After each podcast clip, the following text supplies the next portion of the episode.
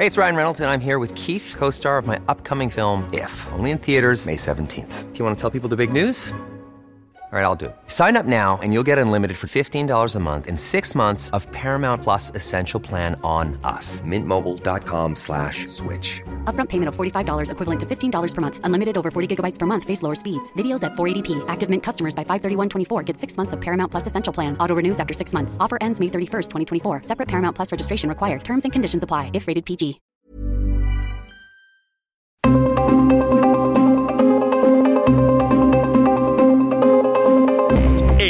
Radio presenta Zona de Noticias con Manuel Zamacona. Zona de Noticias, el epicentro de la información.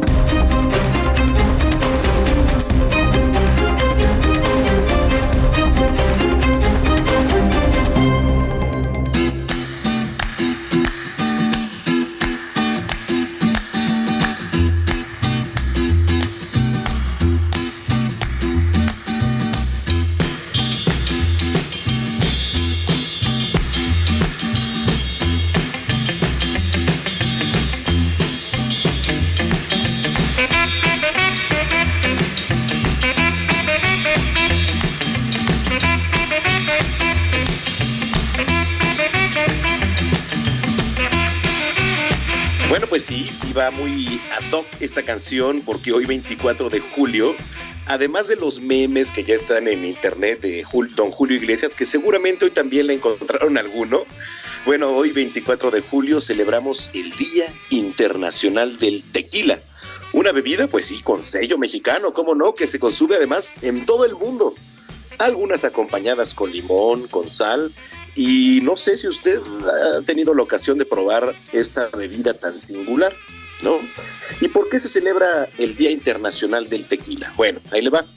La fecha se eligió porque justo un 24 de julio de 2006, la UNESCO declaró como Patrimonio Mundial el paisaje del agave, que son las plantas de las que se extrae el tequila, y las antiguas instalaciones industriales de tequila.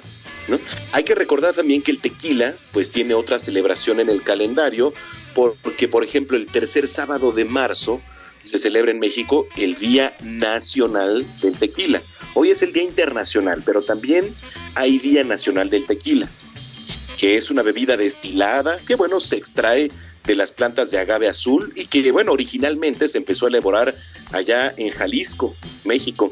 De hecho, es la bebida más representativa ¿eh? en nuestro país. Digo, claro que el mezcal ha tomado también una gran dinámica, un gran auge aquí en nuestro país, pero esta bebida se exporta a todo el mundo. El mezcal también sí, pero si tenemos un sello mexicano, es el cuenta con denominación de origen regulada por un consejo regulador también y sale del corazón de la planta del agave azul una especie, digamos, de piña en donde se extrae la materia prima y su proceso de elaboración puede durar más de 10 años desde que se plante el agave hasta su maduración. Hay distintos tipos de tequila, ¿eh? distintos tipos de tequila.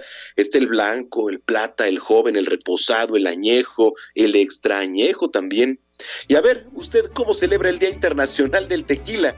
¿No? Bueno, pues cada quien lo celebra como quiera, se puede reunir con sus amigos, puede degustar una copa previo. Hay personas que, que, les gusta agarrar la fiesta con el tequila, otras que prefieren degustarlo como aperitivo, otros como digestivo incluso también. Entonces, bueno, hoy en las redes sociales se está utilizando el hashtag Día del Tequila. Señoras y señores, Bienvenidas, bienvenidos a Zona de Noticias. Hoy que es domingo 24 de julio del año 2022. Usted está en el lugar correcto aquí a través de la señal de Heraldo Radio. La frecuencia que usted sintoniza es el 98.5 de FM aquí en el Valle de México y a través de las diferentes frecuencias locales a lo largo y ancho de la República Mexicana, de norte a sur y de sur a norte hasta donde tenemos alcance. Y también en temas internacionales, en lares internacionales, a través de Now Media Radio y Now Media Televisión, en Beaumont, en Houston, en Atlanta, en Chicago en Corpus Christi, en Florida. Muchos saludos a nuestros paisanos que nos están escuchando en Estados Unidos. Gracias. Y quiero agradecerle en particular a toda la producción, a Gina Monroy, a mi querido Héctor Vieira, Alex que anda por allá en los controles, que bueno, pues eh, con el tema de la pandemia, pues difícil, sí Ahorita estamos laborando a distancia, pero aquí estamos para llevarle el mejor espacio de fin de semana para que usted esté informada, que por cierto tenemos un gran programa, así que lo invito para que se quede con nosotros. Y se ponga en contacto en las redes sociales, arroba Samacona al aire, le repito, arroba Samacona al aire y arroba Heraldo Radio-Bajo, arroba Heraldo Radio-Bajo, son nuestras cuentas, le vamos a estar dando regalitos también a lo largo de este espacio para que se pongan en contacto, arroba Samacón al aire y bueno pues eh, como le repito tenemos un gran programa y recuerde que somos una vía de comunicación también para usted. La coyuntura local, nacional, internacional, deportes, cultura, espectáculo, salud, está aquí en el lugar correcto que es zona de noticias. Bueno, pues cuando son ya las dos de la tarde con cuatro minutos, le saluda Manuel Zamacona y vamos con lo más importante generado hasta el momento.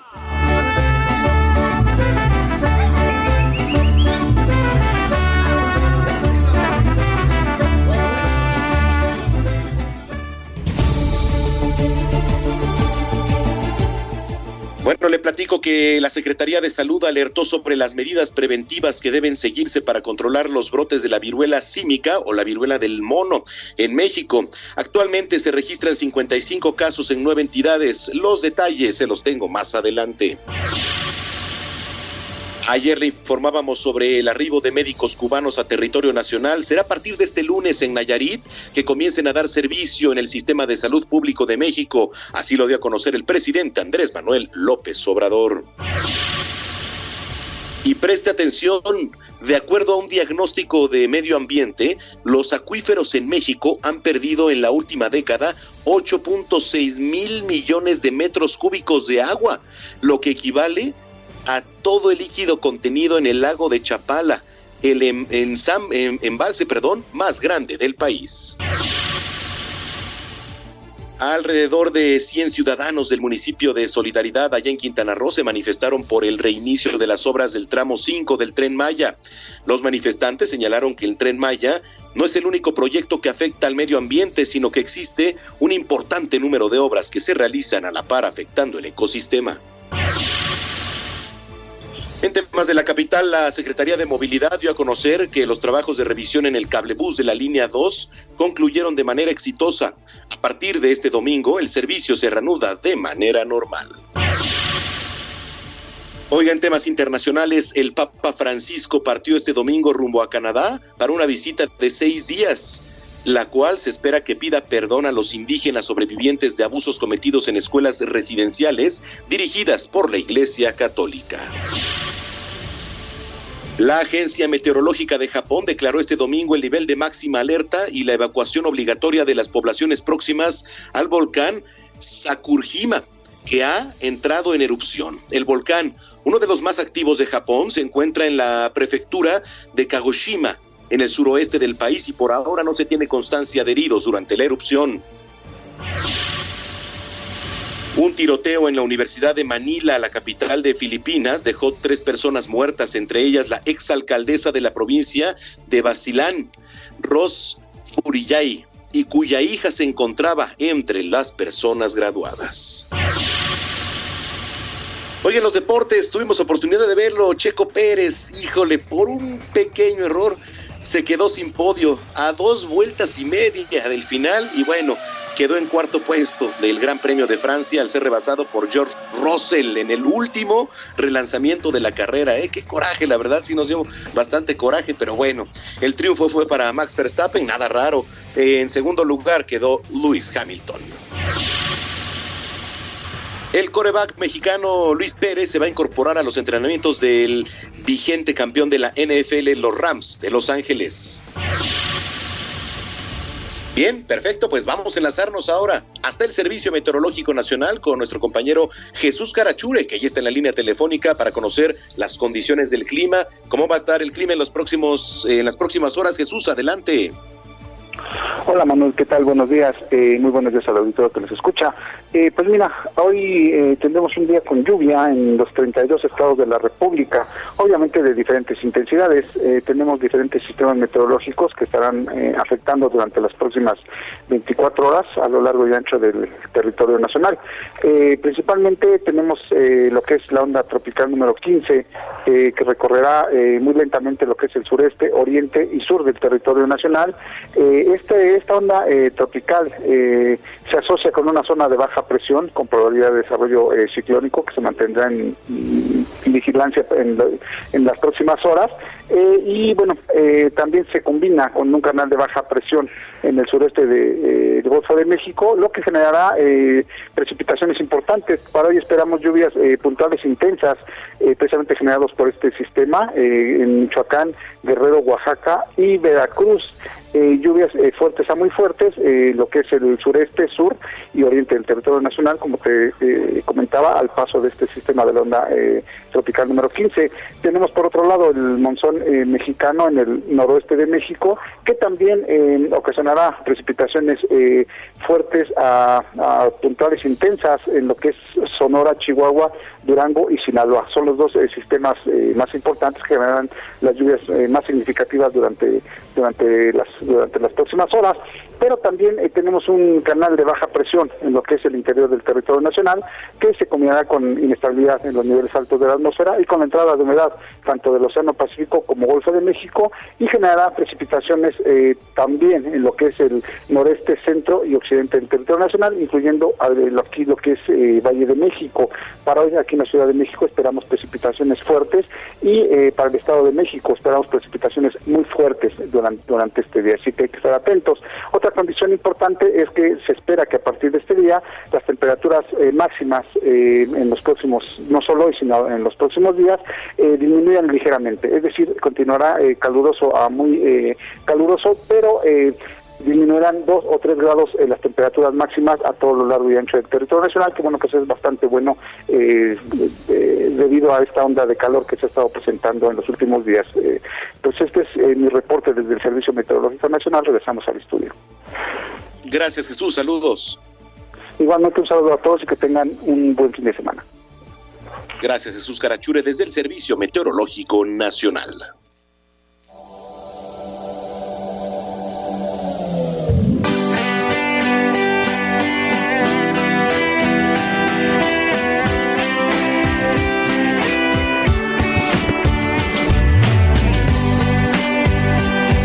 Qué recuerdos, qué recuerdos con esas rolas.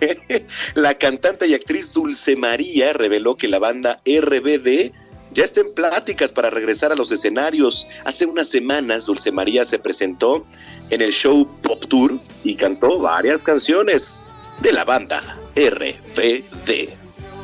Cinco minutos, un momento,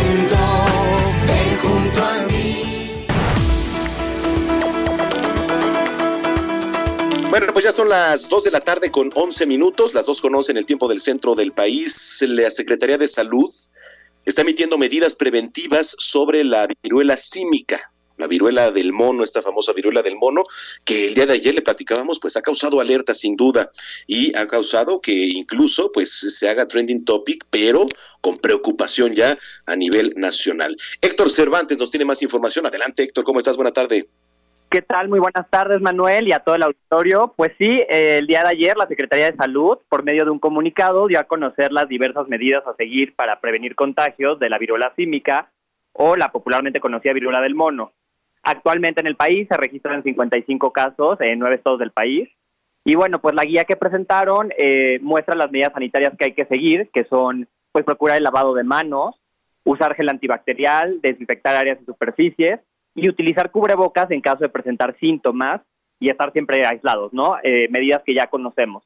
Eh, también especificaban que la transmisión de este virus se puede dar por contacto con animales infectados o por ingerir carne que esté infectada. Obviamente también por el contacto físico con personas que están diagnosticadas con este proceso, por lo cual eh, se pide aislarse. Y pues bueno, también decían que es un virus que por 14 días se puede incubar y los síntomas que se presentan son fiebre, dolor de cabeza, fatiga, debilidad, dolores musculares, inflamación de ganglios linfáticos y erupciones en la piel, esas son las principales. Y bueno, también, ya para tranquilizar a la sociedad, especificaban que las vacunas disponibles que hay sobre, sobre viruela normal eh, responden para que no podamos contagiarnos de la viruela símica o la viruela del mono, pero también están implementando crear esquemas de vacunación en población más vulnerable para frenar cualquier tipo de brote, ¿no? Correcto, bueno, pues ahí está la información. Este, muchísimas gracias y, bueno, vamos a estar muy pendientes. Gracias por la información, este Héctor. No, a ti Manuel, saludos, hasta luego, buena tarde. Muy buena tarde, Héctor Cervantes. Bueno, vamos a conectarnos ahora con nuestro compañero Paris Salazar, que nos tiene más información. Adelante, Paris. Buenas tardes, Manuel, amigas, amigos de El Heraldo de México. Ayer un tribunal federal de Estados Unidos resolvió que el cártel de Juárez, esta organización criminal, debe indemnizar con 4.500 millones de dólares a las familias Levarón y Langford por el ataque que sufrieron en noviembre de 2019 y en el que murieron nueve de sus integrantes en Baviste, Sonora. Y es que se aplicará la ley de beneficio para víctimas del terrorismo internacional, la cual permite, a través de una causa civil, el decomiso de cuentas y activos vinculados a estas organizaciones criminales para pagar las deudas en los Estados Unidos. Con base en dictámenes psicológicos, este juez federal fijó indemnizaciones para 56 familiares de Levarón y Langford que recibirían entre, entre 2 y 22, entre 2 y 22 millones de dólares cada uno porque en total serían poco más de 4.500 millones de dólares. El gobierno mexicano no ha establecido el término terrorista ningún cártel u organización delictiva, ya que al hacerlo implicaría cambios en políticas públicas y en medidas de seguridad, incluso también que Estados Unidos puede intervenir en México si se califica alguna organización como terrorista. Manuel, la información que le tengo. Gracias, París. Buenas tardes, seguimos pendientes. Seguimos pendientes, gracias Paris Salazar. Oiga, en Tijuana, las autoridades están buscando a un supuesto médico por la muerte de una paciente que se sometió a una cirugía estética. Escuche usted.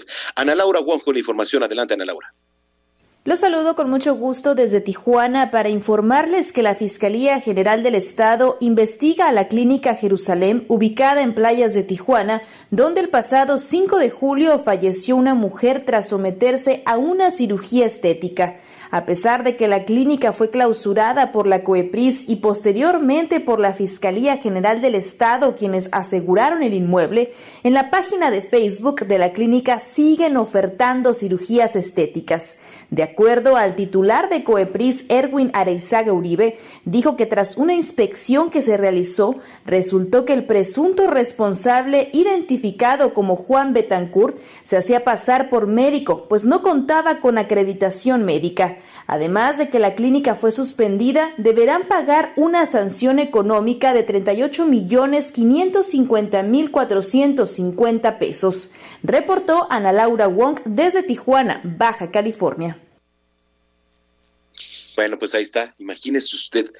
Eh, entra a una cama de un hospital con un supuesto médico, no porque es supuesto, y de repente oh, ya no tiene vida. ¿Por qué? Pues por negligencia. No hay otra cosa y no hay otra palabra. Es negligencia. A veces eh, únicamente por sacar dinero, y es la palabra, únicamente por sacar dinero, las personas estafan, pero llegan a un nivel de estafamiento en donde, mire, por supuesto que les cuesta la vida. Bueno, vamos a ir ahora hasta Querétaro. Ejecutaron a un presunto miembro de la mafia rumana allá en el Marqués Querétaro. Vamos a ir con eh, nuestro compañero Rodrigo Mérida, que tiene la información. Adelante, Rodrigo, ¿cómo estás?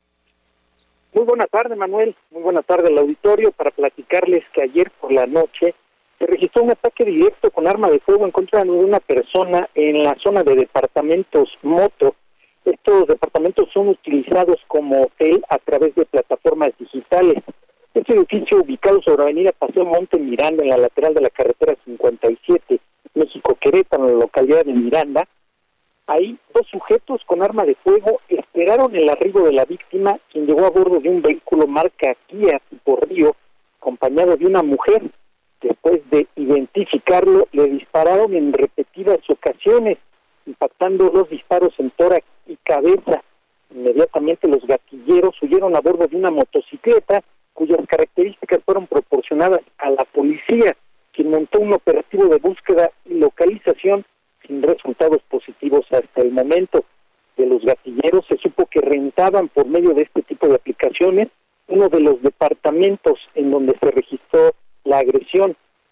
Después de que trascendiera la información en relación a la ejecución de esta persona, persona de sexo masculino, 40 años de edad, se pudo obtener información en relación a su identidad el nombre, coincide con un presunto miembro de la mafia rumana ligada a Florian Tudor, quien es investigado en su país por asesinato, chantaje y formar un grupo delictivo, mientras que en México en su momento la Unidad de Investigación Financiera presentó ante la Fiscalía General de República denuncias en su contra por el presunto lavado de dinero, delincuencia organizada y además de encabezar una red de clonación de tarjetas bancarias en la zona de la Riviera Maya, además del FBI en Nueva York.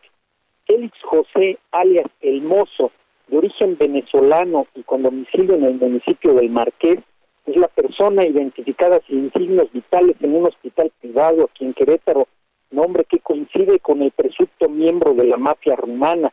Hasta el momento se sabe que la persona del sexo femenino que trasladó al lesionado a bordo del vehículo particular al hospital privado también es de origen extranjero. Las autoridades locales hasta el momento no se han pronunciado respecto a la identidad de la víctima ni tampoco sus actividades en el Estado, Manuel. Esa es la información que tenemos aquí en Querétaro.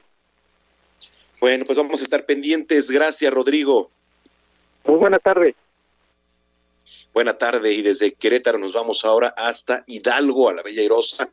Ahí está nuestro compañero José Ignacio García, quien saludo con gusto. ¿Qué nos tienes, José Ignacio? Adelante. La sequía se intensifica en Hidalgo, pues dos municipios más se anexaron en la sequía severa que padecen otras 11 demarcaciones, mientras que 39 están en sequía moderada, 27 en condiciones anormalmente secas y solo 5 en condiciones normales, de acuerdo con el monitor de sequía que elaboró la Comisión Nacional del Agua. El reporte federal reveló que los 13 municipios con sequía severa son Alfajayucan, Chapantongo, Chilhuautla, Huichapan, Exmequilpan, Nopala, Misquiahuala, Tecozautla, Tasquillo, Tezontepec, Tepetitlán, Simapán y Tula. De acuerdo con la Conagua, los municipios del Valle del Mezquital y del Altiplano presentan una condición de sequía moderada y por ello ha impactado en estas demarcaciones de la zona metropolitana de Machuca, así como en el corredor de los pueblos mágicos del estado. En la Huasteca se concentran los municipios anormalmente secos, así como en la Sierra Otomitepegua, donde han impactado en las demarcaciones de Huehuetla, Juárez, San Bartolo Tutepec, Zacualtipán y Tenango, donde han prevalecido niveles de sequía. Apenas la semana pasada, en Hidalgo solo se habían registrado 11 municipios en condiciones de sequía severa, por lo que la falta de lluvias abundantes ha impactado en diferentes zonas de la entidad y es uno de los estados en donde se han profundizado los niveles de estiaje. La Conagua enfatizó que deben reforzarse las medidas de nivel de control y cuidado de las aguas en el estado debido a que las presas mantienen un nivel de captación de menos del 60% de su capacidad y que ha permanecido así desde el inicio de este año. Informó para Heraldo Media Group José García. Gracias, José García. Son las 2 de la tarde ya con 21 minutos. 30 años de abandono y la corrupción del Bronco nos dejaron en la peor crisis de movilidad. Pero tenemos un plan. Nuevo León y en menos de seis años vamos a hacer la inversión más grande en la historia. Nuevo León son nuevas líneas de metro, transmetros, un tren suburbano, la flotilla de autobuses ecológicos más grande del país y las carreteras que conectarán el norte con el sur. Esta es la movilidad que siempre debimos tener. Este es el nuevo Nuevo León. El gobierno del nuevo Nuevo León. Dos de la tarde, 22 minutos, momento de ir hasta Tamaulipas con Carlos Juárez. Adelante, Carlos. Hola, ¿qué tal? Qué gusto saludarlos desde Tamaulipas para comentarles que, bueno, las telenovelas turcas ya están generando que los nombres comunes de ese país sean utilizados para registrar a los niños y niñas. Por ejemplo, en el municipio de Altamira, donde se les pide a las parejas ser conscientes del problema que le podían generar al menor más adelante. La autoridad reconoció que novelas como la del Sultán han generado que los papás decidan escoger nombres de los actores o de los personajes. La oficial del registro civil, Verónica González Juárez, reconoció que en algunos de los casos dialoga con los papás para que analicen bien el nombre, pero dejó en claro que no se les obliga a cambiarlo. Por el día hacen hasta 15 registros, entre ellos se encuentran nombres como Sabdi y Nahari, entre otros más. Este es mi reporte desde Tamaulipas. Gracias, Carlos. Saludos.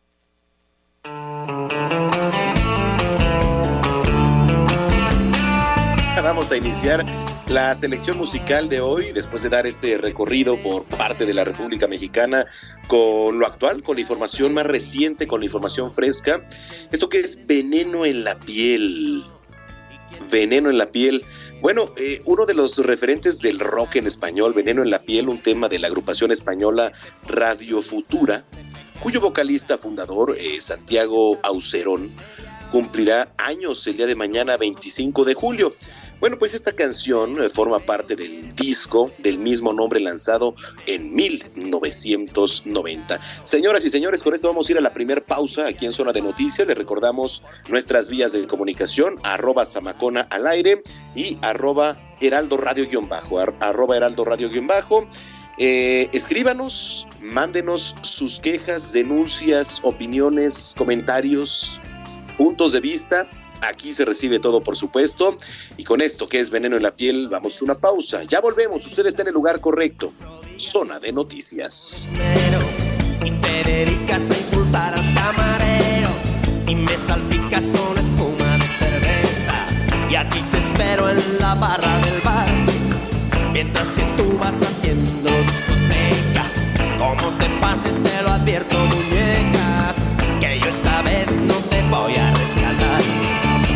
Que eres una bruja consumada. Vamos a una pausa y regresamos con Manuel Zamacona a Zona de Noticias.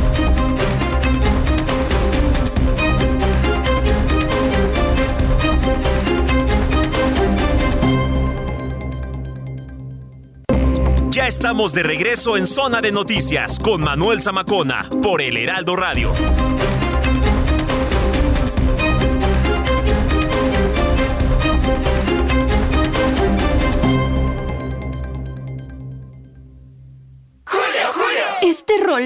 Me llega al corazón. Ay, pues para que te llegue el rolón o aerosol, 3x2 en todos los desodorantes, shampoos, acondicionadores, talcos y cremas corporales o faciales. Sí, 3x2. Con Julio lo regalado te llega. Solo en Soriana. A julio 25. Aplica restricciones.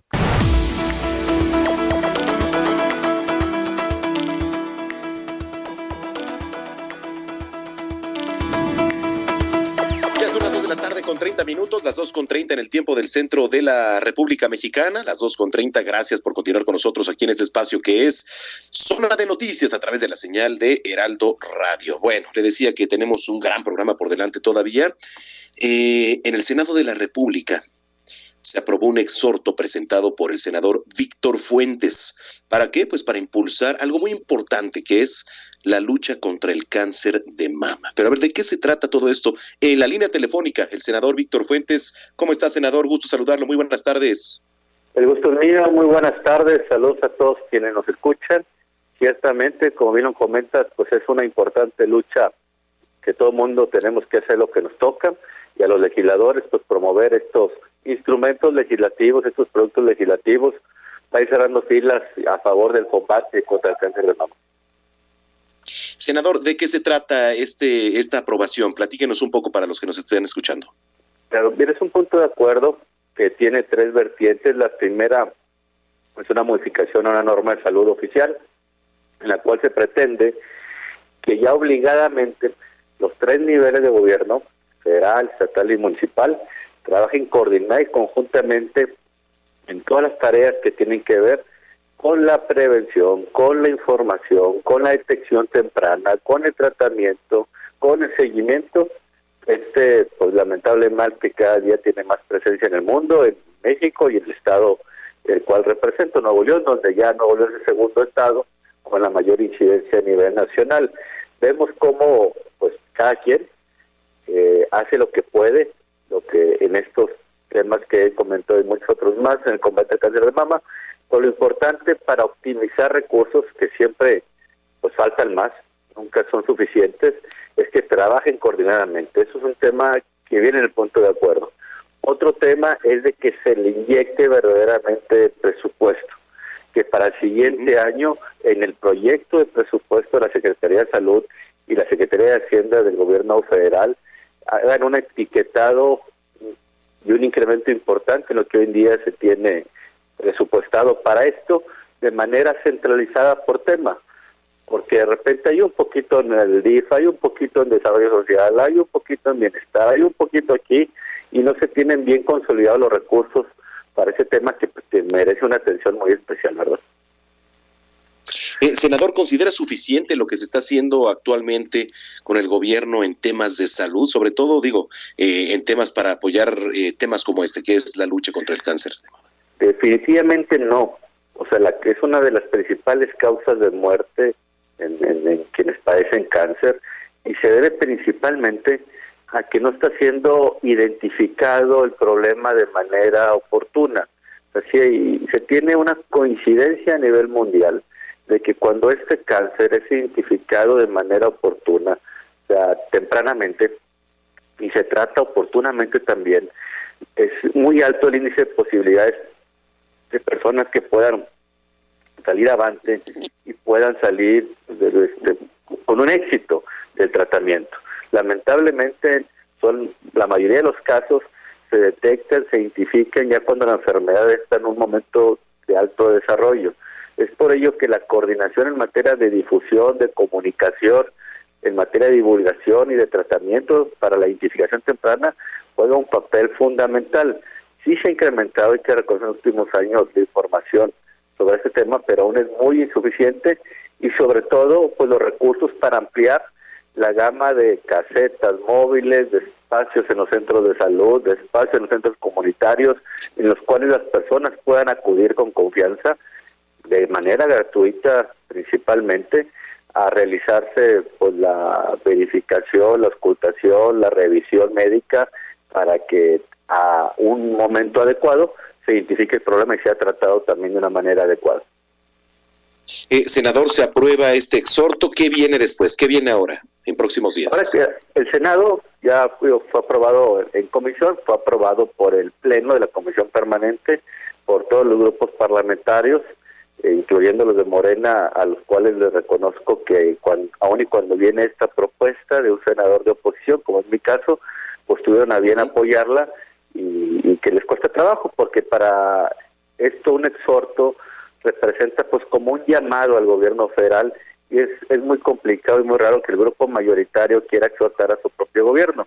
Pero bueno, se les agradece la atención que tuvieron con las mujeres de México, no con un servidor, uno es un promotor. Lo que sigue ahora es que este acuerdo del Senado sea auditado, sea verificado por los senadores y por los diputados federales que también conforman la misma comisión permanente, para que verdaderamente se ejecute por parte de los gobiernos esta decisión que ha tomado el Poder Legislativo. Correcto. Bueno, pues vamos a estar pendientes ahora de, lo que venga. Yo le agradezco mucho que haya compartido con nosotros, senador. El agradecido soy yo. Saludos a todos, especialmente a las mujeres. Esta es una de las tantas cosas que tenemos que hacer por su bienestar. Correcto. Gracias. Saludos, senador. Gracias, saludos. Saludos es el senador Víctor Fuentes. Bueno, pues ahí está esta aprobación en el Senado, este exhorto presentado por el senador Víctor Fuentes para impulsar la lucha contra el cáncer de mama. Dos de la tarde ya con 36 minutos.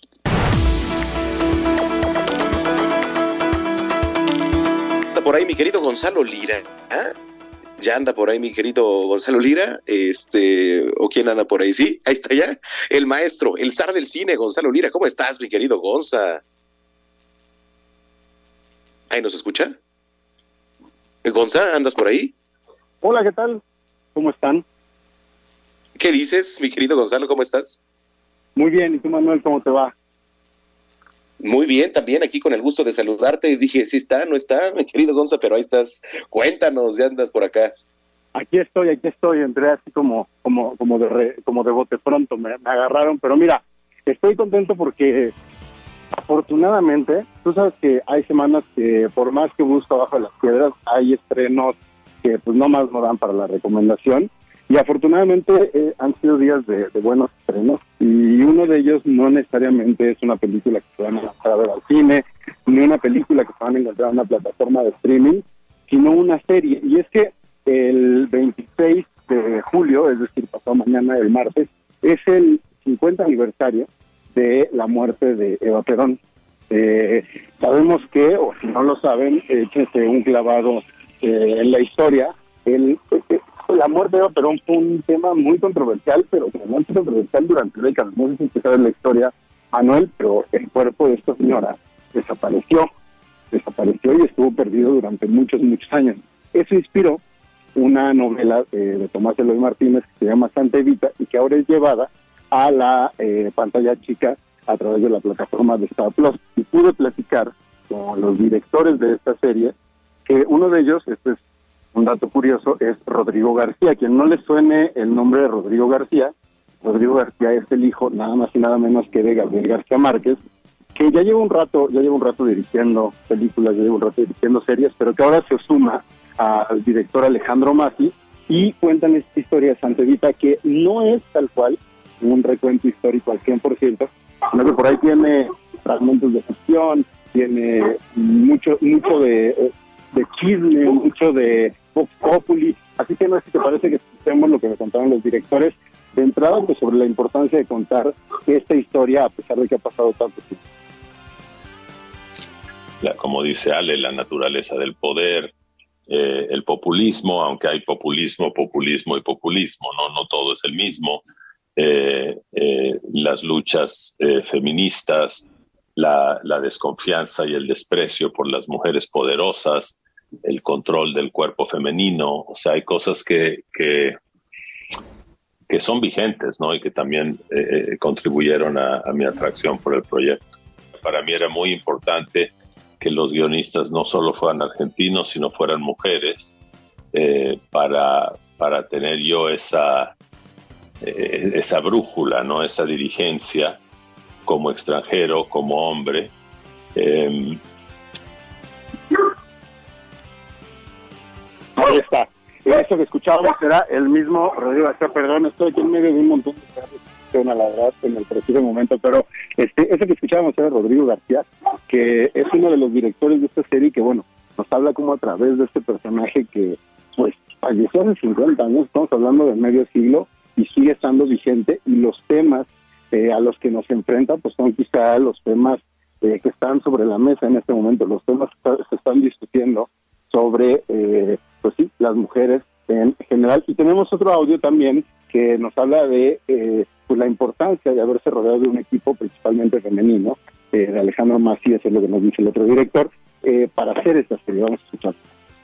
Estuvimos rodeados de un equipo de eh, cargos jerárquicos, o sea, líderes de equipo femeninos, como decía Rodrigo, por supuesto, guionistas, productoras, asistentes de dirección, equipo de cámara, directora de arte, vestuarista, mujeres. Vestuarista. tuvimos, sin contar con, por supuesto, editoras editoras.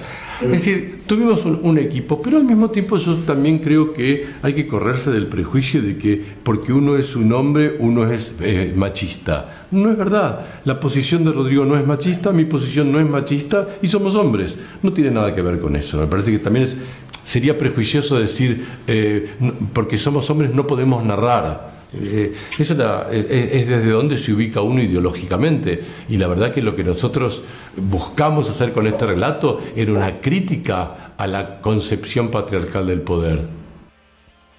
Ahí está Alejandro Masi y Rodrigo García, que pues bueno, precisamente como lo decía hace rato, pues hablan de cómo la figura de Eva Perón y bueno, contar esta historia de que encuentran en la plataforma de Star Plus es eh, de alguna forma pues un, llamado a volver a ver a, pues sí, a la heteronorma, al patriarcado y cómo sigue instaurado en nuestra sociedad y lleva un buen rato ahí. Oye, esto es a través de la plataforma de, Star Plus, ¿verdad? ¿Me dices? Es Star Plus, exacto, que además, bueno, o sea, dato curioso, Star Plus es un, brazo o el brazo adulto, por decirlo de alguna forma, de Disney Plus. Entonces es interesante ver que Disney está empezando a voltear a ver a, a estas figuras, a estos personajes. Eh, digo, lo hemos dicho aquí muchas veces, ¿no? En parte porque sí le interesa el discurso y en parte porque pues hay un mercado que pues les interesa también explotar. Oye, pues está interesante, está interesante, vamos a darle la oportunidad. Suena bien.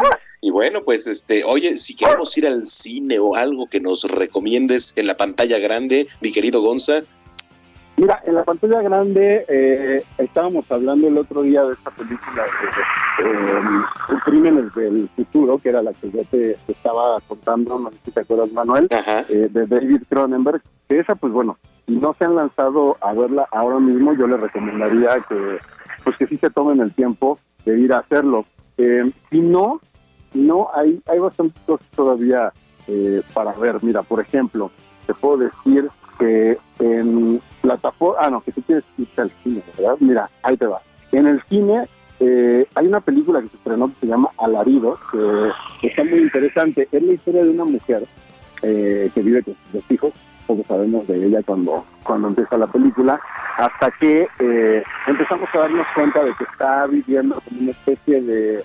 renacimiento y poco a poco lentamente nos vamos dando cuenta que este renacimiento tiene que ver con un problema de adicciones que ella tuvo y que está ligado a sus parejas.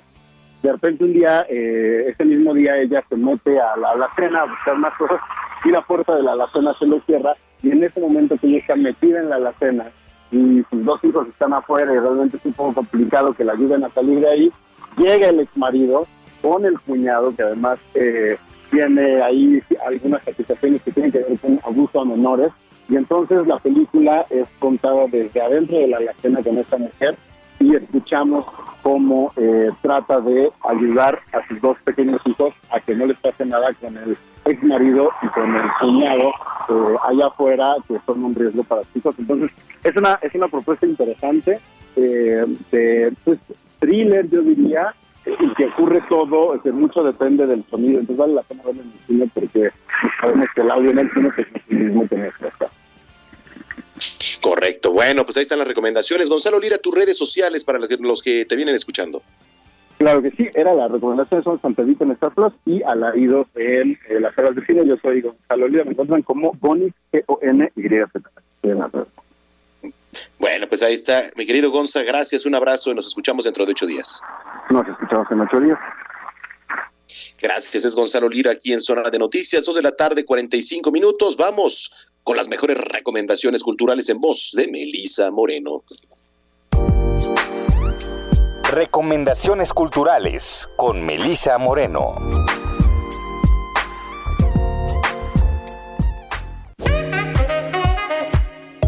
Bienvenidos a la Agenda Cultural del Heraldo de México. Yo soy Melisa Moreno y esta es nuestra selección para Zona de Noticias. En los últimos 10 años, Tania Candiani ha conformado una intensa red de codificaciones y asociaciones discursivas y materiales entre el arte, literatura, historia, ciencia, arquitectura, naturaleza, música y, por supuesto, sonido. Su trabajo se vale de una noción expandida de la idea de traducción como proceso y como herramienta transdisciplinar para decodificar información en narrativas diversas.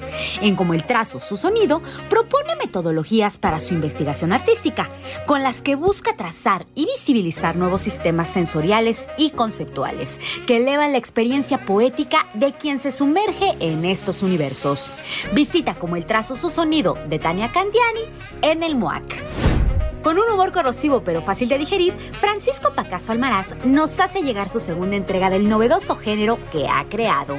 Los breves monólogos del Dr. Netas, su conocido personaje, abordan con agudeza temas tan dispares y de gran actualidad como la discriminación, la religiosidad, el machismo, la vida en pareja, la vida en la ciudad, la corrupción, la 4T y un largo etcétera, mostrando con ingenio las contradicciones, los aciertos y también los errores que subyacen detrás de estas temáticas de gran repercusión para la sociedad mexicana.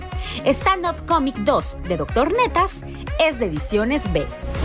Cuando la lluvia deje de caer, narra la historia de una saga familiar, contada en saltos en el tiempo y con múltiples capas que abarca cuatro generaciones de una misma familia desde 1959 a 2039. Una anatomía de las relaciones paternofiliales en las que nueve personajes se confrontan a los misterios de un pasado para así entender su futuro.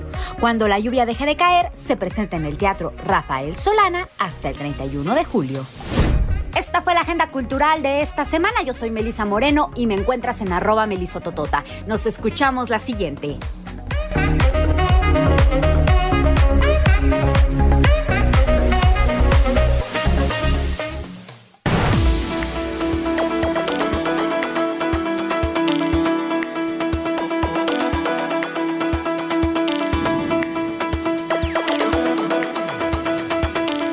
De la tarde con 48 minutos, las 2 con 48 en el tiempo del centro del país. Ahorita vamos a enlazarnos hasta la ciudad espacial, hasta Houston, Texas, con nuestro compañero Juan Guevara, con la sección de tecnología.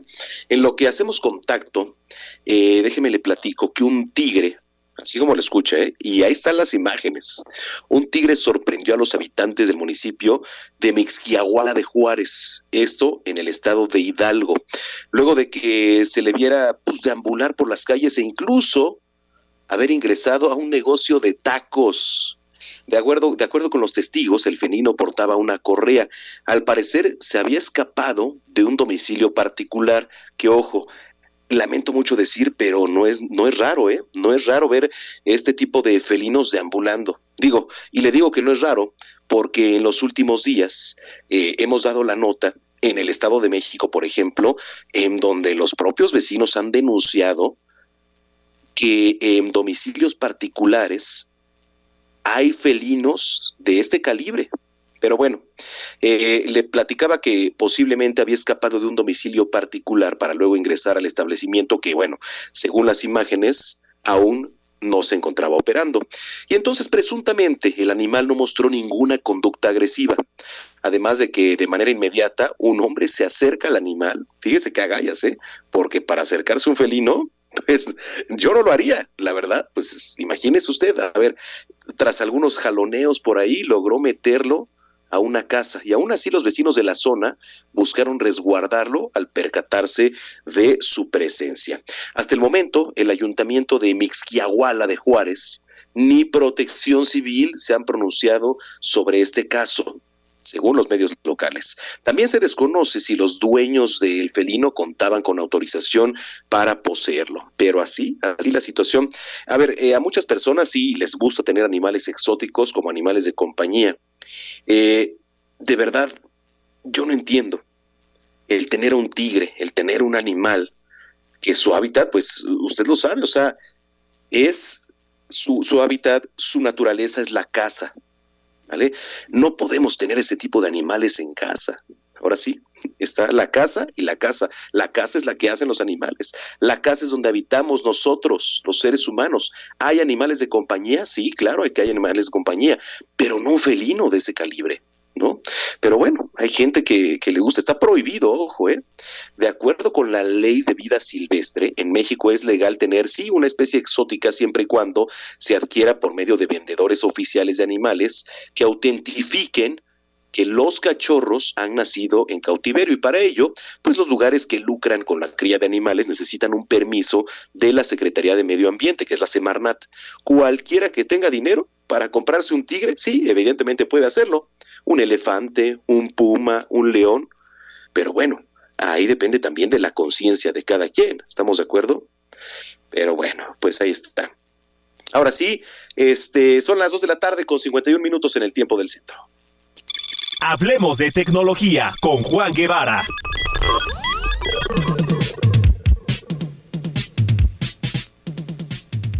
Logramos hacer contacto hasta la ciudad espacial. Juan Guevara, ¿cómo estás? Qué gusto saludarte.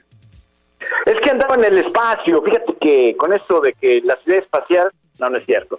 A veces la tecnología 5G falla, que es el tema del día de hoy. ¿Te acuerdas que habíamos platicado, Zamacona, que eh, en México bueno, el 5G, que había muchas preguntas de la audiencia, etcétera. Entonces habían llegado eh, varias preguntas sobre el futuro del 5G en México y sobre todo en qué ciudades ya está disponible y cómo tener acceso en México al 5G. Así que te voy dando pauta, tú me vas diciendo a la hora que tengamos que ir a, porque la guillotina, la guillotina no, perdón, entonces tú vas diciendo cómo vamos de tiempo y de ahí este pues le vamos dando velocidad. ¿Qué te parece? Venga, adelante Juan. Bueno, entonces mira, el, el, futuro del 5G en México eh, es importante. Y a decirle a nuestra, a nuestra audiencia que nos escucha ahorita en el radio que le voy a dejar un mapa actualizado en mis redes, en Juan Guevara TV, al final del segmento, para que eh, vean ustedes eh, si su ciudad está cubierta por la o tiene cobertura de 5G en México. Bueno, ya se empezó a desplegar en varias ciudades de México. ¿En qué ciudades importantes? Obviamente la Ciudad de México, Guadalajara, Monterrey, eh, Tijuana, Culiacán, Querétaro y Yucatán. Se está iniciando en una primera etapa en 18 ciudades, ¿de acuerdo? Ahora, eh, no se ha iniciado de una manera fuerte la cobertura del 5G hasta el 2023 y se espera que hasta el 2025 se tenga la mayoría del territorio mexicano cubierto con el 5G. Ahora, las preguntas más frecuentes sobre la tecnología de 5G las voy a dejar este después del corte y sobre todo, tú ves una cosa, Macona, el, el tema de, eh, hay una aplicación que les voy a dejar que se llama Open Signal, que ya les platicaré un poquito más en el, en después del corte, que hace que te mide la intensidad de la señal celular que tienes en el momento en la ciudad en donde estés y te dice si esa ciudad en específico tiene cobertura 5G. Entonces, este, pues si quieres, después de todo esto, después del corte, ya les empezamos a dar más detalles de todo esto que estamos hablando. Sí, sobre todo las bondades que involucra el 5G, ¿no? Entonces, bueno, pues vamos a ir a una pausa, como bien dices. Regresando, vamos a seguir platicando con Juan Guevara para que nos ponga en contexto con todo lo que tiene que ver ahora con el Internet 5G. Usted está en el lugar correcto, que es Zona de Noticias. Vamos a una pausa. Soy Manuel Zamacona. Ya volvemos.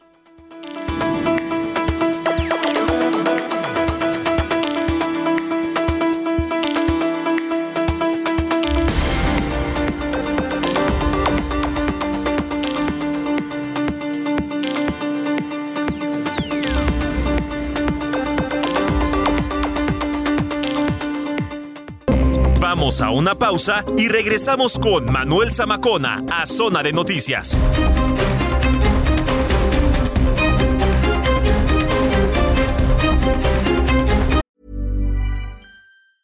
Hey, it's Ryan Reynolds, and I'm here with Keith, co star of my upcoming film, If, only in theaters, May 17th. Do you want to tell people the big news? All right, I'll do it. Sign up now and you'll get unlimited for $15 a month in six months of Paramount Plus Essential Plan on us. Mintmobile.com slash switch. Upfront payment of $45 equivalent to $15 per month. Unlimited over 40 gigabytes per month. Face lower speeds. Videos at 480p. Active Mint customers by 531.24 get six months of Paramount Plus Essential Plan. Auto renews after six months. Offer ends May 31st, 2024. Separate Paramount Plus registration required. Terms and conditions apply if rated PG.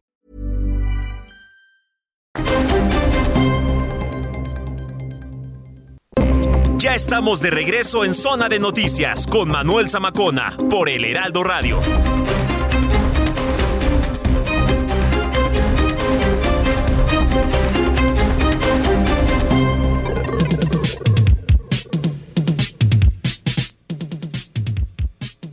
Las 3 de la tarde en punto, estamos de regreso aquí en Zona de Noticias. Eh, antes de la pausa platicábamos con Juan Guevara. Lo seguimos haciendo porque nos eh, pues estaba abundando de las bondades del Internet 5G. ¿Qué es lo que tenemos que saber, Juan?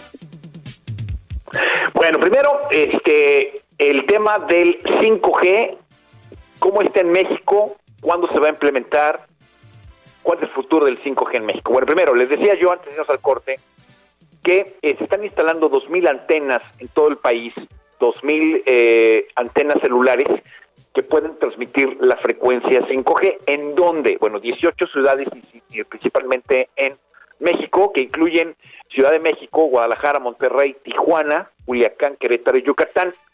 Yo les platicaba que después, eh, al finalizar el segmento, les voy a dejar un mapa en mis redes sociales, en Juan Guevara TV, de eh, la cobertura actualizada del 5G en México para que ustedes vayan ahí y les voy a dejar también una aplicación que se llama Open Signal para que ustedes puedan verificar directamente si su ciudad, su colonia, su demarcación, su municipio, donde ustedes quieran, ya tiene la cobertura de alguno de los eh, carriers celulares en 5G. Bueno, entonces se va a incrementar el, la cobertura del 5G en México del 2023 al 2025 y en el 2025 esperamos que todo el territorio mexicano esté cubierto ya en 5G. Ahora, la típica pregunta, mi querido Zamacona, es, ¿el 5G genera cáncer? No.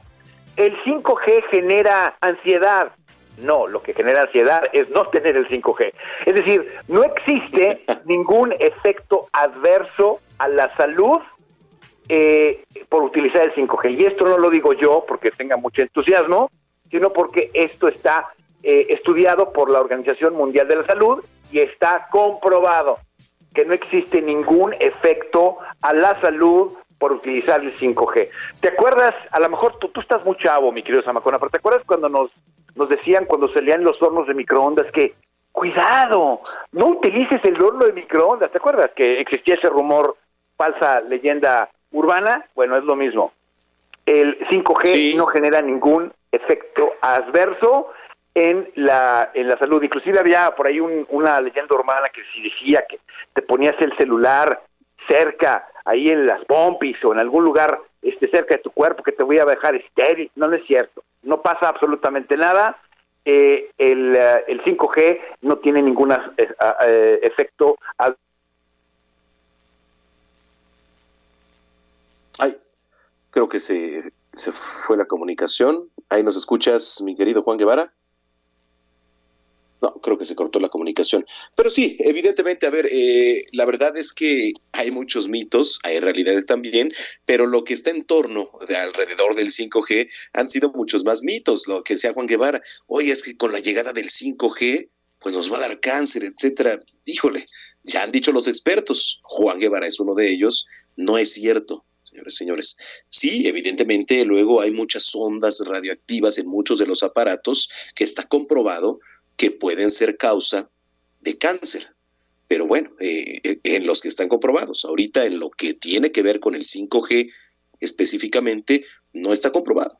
Creo que es un avance tecnológico que ya veíamos venir y que es necesario también para una rapidez en cuanto a Internet que poco a poco el ser humano va necesitando. ¿Por qué? Yo, yo me acuerdo, por ejemplo, cuando teníamos los famosos yo iba en la universidad, por ejemplo, en el año 2009 que entré a la universidad, que estaba de moda en ese entonces el famoso BlackBerry. Así se empezó. Y entonces, en ese entonces, el tener internet 3G, bueno, pues era una maravilla porque te podías este, comunicar a través de un sistema de mensajería con cualquiera de, pues, de los compañeros de la, de la familia, a través de, de, un sistema que tenía internet 3G. Digo, a través de un plan, por supuesto, para quien así lo adquiría y tenía la posibilidad de hacerlo. ¿No? Y después poco a poco fue llegando ya el Internet 4G, el Internet 4G que bueno, pues vino a revolucionar también, que vino a hacer mucho más rápido las cosas, el Internet, etcétera, y que bueno, siempre se agradeció. Pasó algo, pasó temas de cáncer que también se estaba diciendo, no, no pasó en lo absoluto, al contrario, creo que se agradece que en temas tecnológicos pues tengamos esos alcances. Ahora viene el 5G y ya lo decía, está presente en muchos de los estados, etcétera, pero lo que es una realidad es que pues nos vamos a tener que acostumbrar ahora al 5G. ¿Qué vendrá después del Internet 5G? No sabemos, pero por lo pronto, señoras y señores, la realidad es que estamos en la era ya prácticamente de tener un Internet 5G. Creo que ya no contestó, ya no pudimos enlazar, ¿verdad? A nuestro compañero Juan Guevara. Bueno, pues ni modo, eh, este, vamos a tratar más adelante. ¿Sí ya está? Ah, ya está Juan Guevara. Adelante, este, mi estimado Juan Guevara. Ahora sí ya lo pudimos contactar. Nos quedamos en adelante.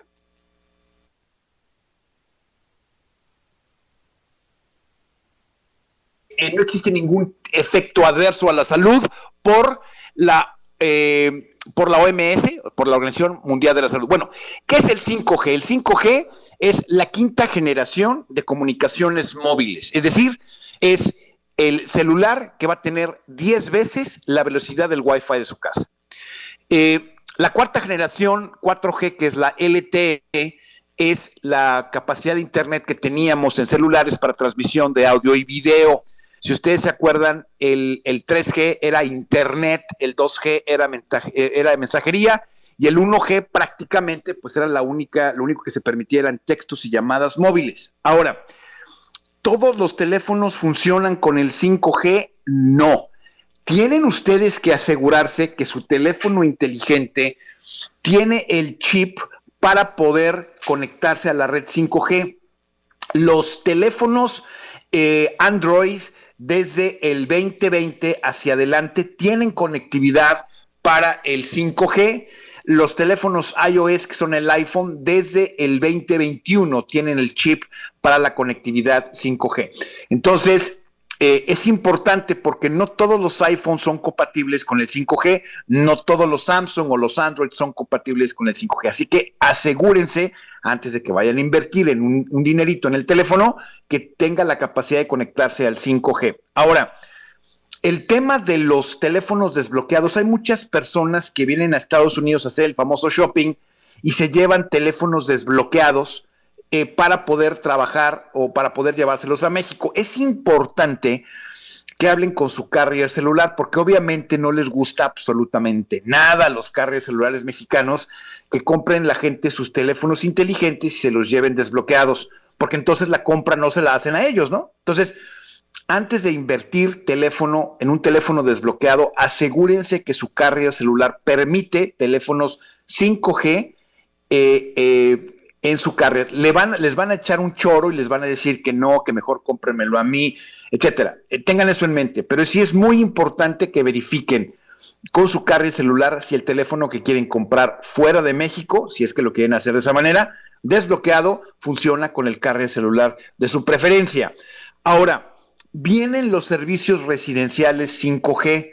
Esto se va a dar un poco más de tiempo porque limita el servicio que puede tener eh, el carrier que ustedes quieran para poder proveerles internet en su casa. Sin embargo, se van a adquirir servicios 5G residenciales, es decir, que van a poder ustedes utilizar la red 5G para su casa y para su oficina.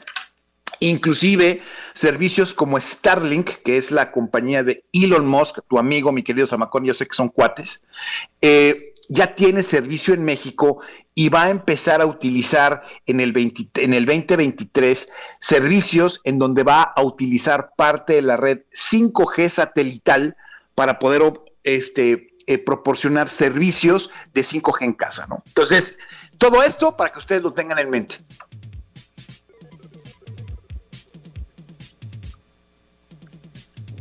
Hola.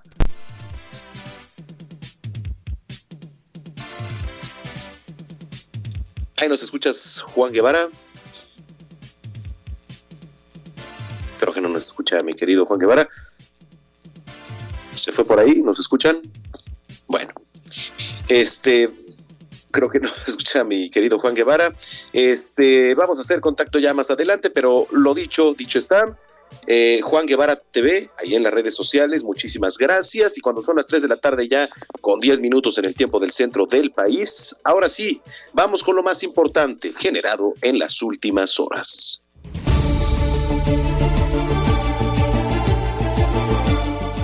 Le platico que la Secretaría de la Defensa Nacional informó que arribaron más de 100 elementos de esta dependencia a la localidad del Salto, en Durango, después del crimen del doctor Eric Andrade para blindar a la población de delitos. Alrededor de 200 migrantes, entre ellos 47 menores de edad, fueron rescatados al interior de una bodega ubicada en la carretera México-Querétaro. Miembros de Morena, denominados progresistas por la unidad y el piso parejo, cerraron filas con el secretario de Relaciones Exteriores Marcelo Ebrard como candidato a la presidencia y acusan el uso de recursos públicos por parte de gobernadores a favor de algunas corcholatas. Le platico también que la jefa de gobierno de la Ciudad de México, Claudia Sheinbaum, informó que procedentes de China han arribado a la Ciudad de México dos de los cuatro transformadores que van a dotar de energía a las líneas 1, 2 y 3 del sistema de transporte colectivo Metro. Le platico que en temas internacionales Rusia admitió que bombardeó el puerto de Odessa, lugar vital para la exportación de granos ucranianos. Tras estos ataques se pone en riesgo el acuerdo firmado este viernes pasado en Estambul.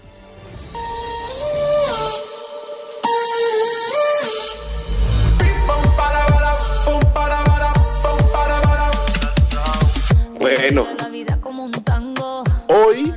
hoy, señoras y señores, es el cumpleaños número 53 de la cantante, actriz, empresaria Jennifer López, quien actualmente se encuentra de visita por Europa en su luna de miel con el actor Ben Affleck y también los hijos de ambos. Y la verdad es que como ayer lo decíamos, ayer hablábamos de Faye, hoy hablamos por supuesto de Jennifer López, que como los buenos vinos, ¿eh? la verdad es que luce espectacular Jennifer López a sus 53 años de edad.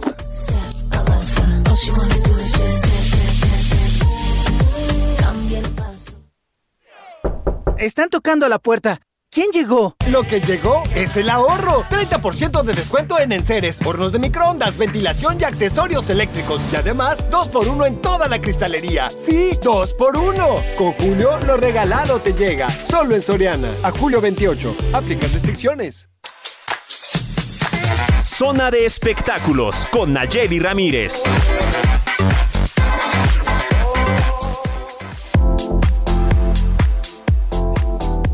Es un gusto saludar como cada fin de semana a mi querida Nayeli Ramírez, periodista de espectáculos del Heraldo de México. ¿Cómo estás, Nayeli? Hola Manuel, muy bien. ¿Y tú? Aquí reportándome en este fin de semana que ya se ve que va a llover, ¿eh? Ya, fíjate que qué bueno que lo dices. Eh, buena parte ya del Valle de México se empieza a encapotar, así como decimos, se empieza a tornar gris el cielo, entonces hay que tomar precauciones. Sí, hay que tomar precauciones para no mojarnos y por eso también los espectáculos están tomando un poco de precauciones y ayer tuvimos a Alemán en el Palacio de los Deportes. Este rapero, no sé si tú lo ubicas mucho, la verdad es que ha tenido como su buena racha desde hace dos años, precisamente casi desde que empezó la pandemia para acá, porque se dio a conocer mucho en redes sociales.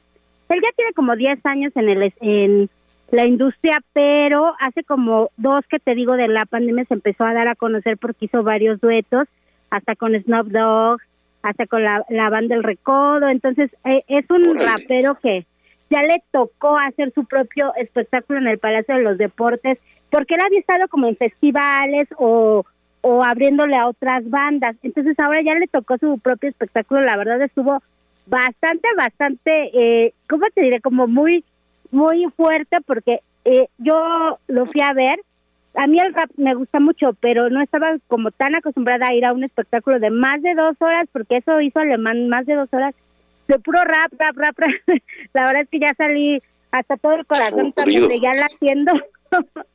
ya cuando salimos del, del, del Palacio de los Deportes, donde reunió a más de 15 mil personas, la verdad es que fue una sorpresa, ¿eh?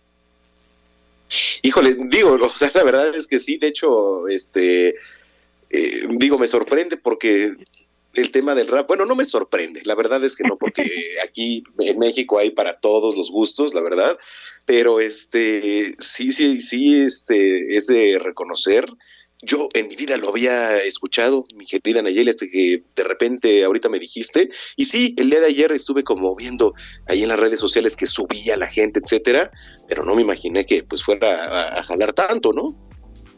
Sí, y mira, la verdad es que es tan versátil, o sea, obviamente él es hip hopero, rapero, tiene un poco de trap también entre sus canciones, pero es muy versátil. Ayer tuvo de invitada a Jimena Sariñana con la que hace también una canción y también estuvo Lupillo Rivera porque también hace una canción con él. Entonces, eh, como que él se ha diversificado muchísimo y ha tenido como, ha agarrado muchos mercados. Entonces, yo creo que eso fue el resultado de ayer, de ver el palacio eh, este lleno y aparte, pues, te digo, más de dos horas, la verdad es que, y la gente no se iba, ¿eh? O sea, porque a veces tú vas viendo cómo se va yendo la gente después de dos horas o así.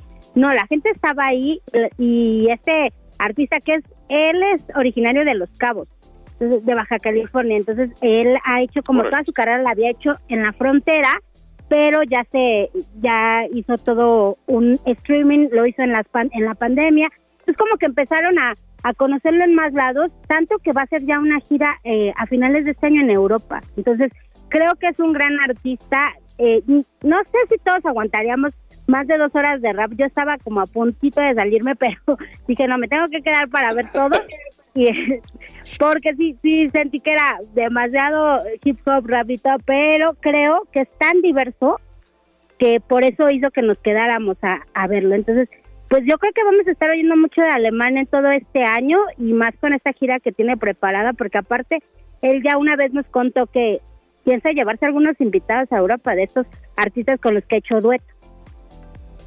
Como por ejemplo Lupillo como Lupillo, ya es que a Lupillo le encanta andar ahí en el argüende y ayer ah, parecía sí, sí, sí. y aparte como como a este alemán le gusta mucho fumar esta esta cosita verdosa que que tanto les gusta a los jóvenes, ah, ya los no tan jóvenes también. Y dije, que eso me hace que también ya le dio tantito a Lupillo porque se veía muy extasiado. Oye, ¿y qué? ¿Sí, sí le, sí le aprendían ahí en el escenario o qué? Pues ahí en el escenario no, pero abajo, abajo sí había bastante. de repente dije, ¿a qué huele? ¿A qué huele? Y no, pues sí me imagino. E, Es como entrar a un concierto de Café Tacuba en el Zócalo, ¿no? Ándalo, de la maldita vecindad y, y él como maldita. ha hecho cosas con Snoop Dogg que tú sabes que Snoop Dogg a él le vale y él fuma en el escenario, en su casa, en, en los en vivos, en las entrevistas, entonces pues algo se ha de haber traído a lo mejor de sus encuentros con él. Bueno, pues ahí está. Pues entonces, eh, de que pegó, pegó ayer ahí en el Palacio de los Deportes, mi querida Naye. Oye, y este, ¿qué, qué, qué otros conciertos se vienen? ¿Qué más? ¿Qué más? Cuéntame, ¿qué más tienes?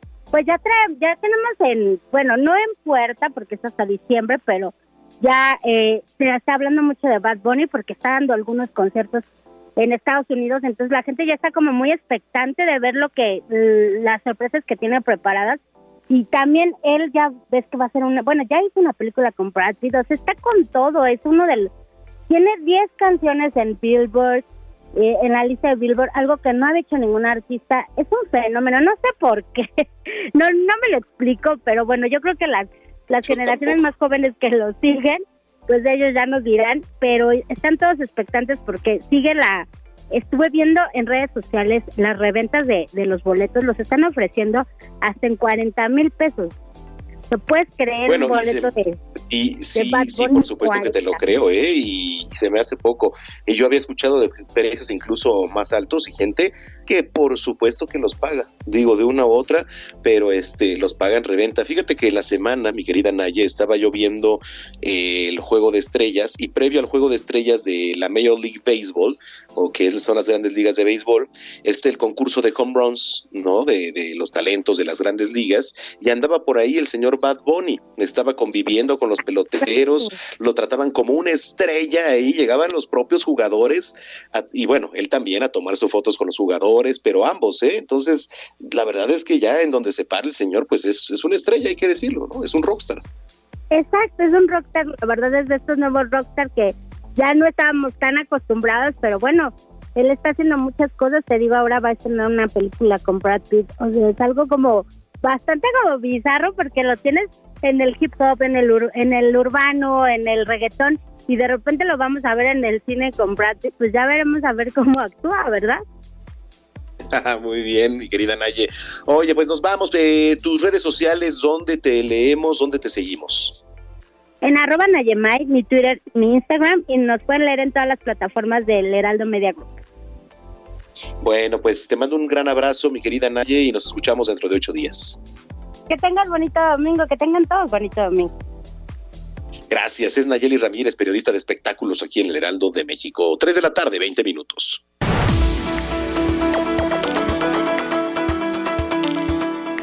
Escuche qué interesante. Hay un estudio del comportamiento de los vacacionistas mexicanos ahora en el verano. Algunos datos del estudio, por ejemplo, los precios en estas vacaciones, los destinos más visitados, los hábitos de las compras, los métodos de pago. Para todo hay estadística, por supuesto.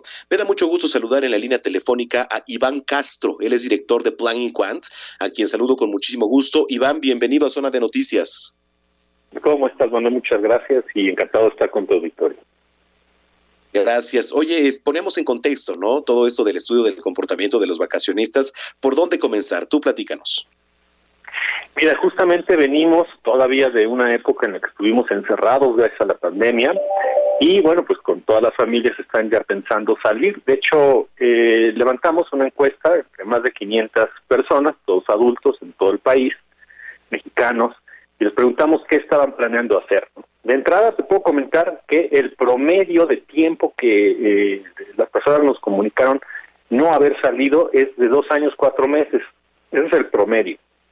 Entonces, por lo mismo, pues todas las familias están tratando de buscar cómo salir hoy. De tal manera que, a diferencia del 2020, donde solamente el 30% de las familias salieron, hoy estamos calculando un 60% de hogares que van a estar eh, tomando vacaciones de verano. Sin embargo, eh, a pesar de que ya estamos en una situación pues ligeramente mejor en términos de salud, eh, el tema hoy se llama inflación. Y eh, justamente estamos eh, viendo que eh, aproximadamente las familias van a gastar en esta ocasión alrededor de 10 mil pesos, a diferencia de 8 que fueron hace dos años. Entonces, en definitivo, para salir a vacacionar hoy en el 2022 van a tener que invertir un poquito más.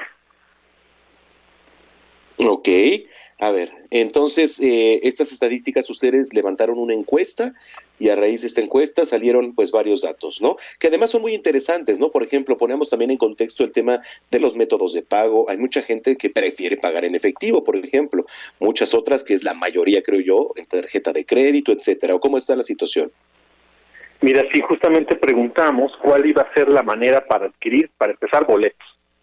Eh, los boletos que se van a comprar en esta ocasión, bueno, van, son tanto de avión como de, autobús, también hay otras personas que van a utilizar sus propios vehículos, pero hablando de la compra de boletos, hasta un 55% de las personas nos dijeron que los van a comprar de forma física, pero hay un 38% que lo están haciendo de forma online.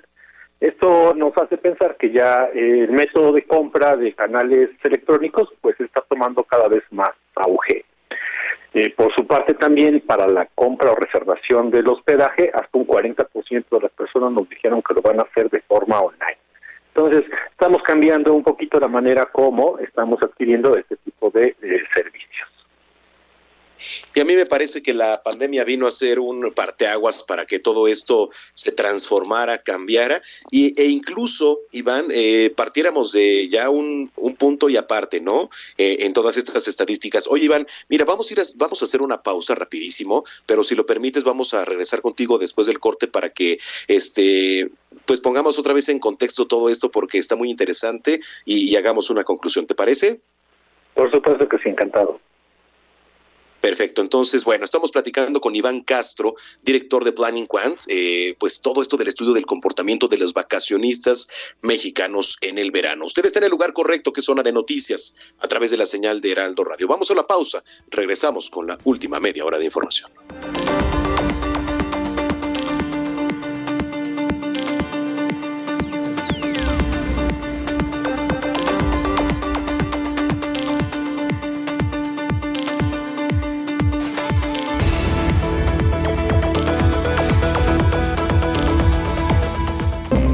A una pausa y regresamos con Manuel Zamacona a Zona de Noticias.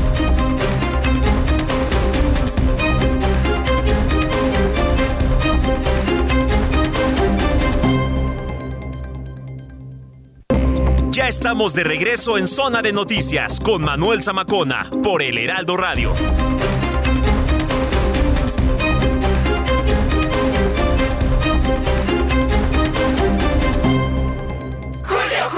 Llegando a esta edad, ya no puedes andarte con juegos, Andy. Claro que puede, porque llega hasta 50% de descuento en toda la juguetería. Y además, 2x1 en trajes de baño, shorts y bermudas para toda la familia. Con Julio, lo regalado te llega. Solo en Soriana. A julio 25. Aplican restricciones.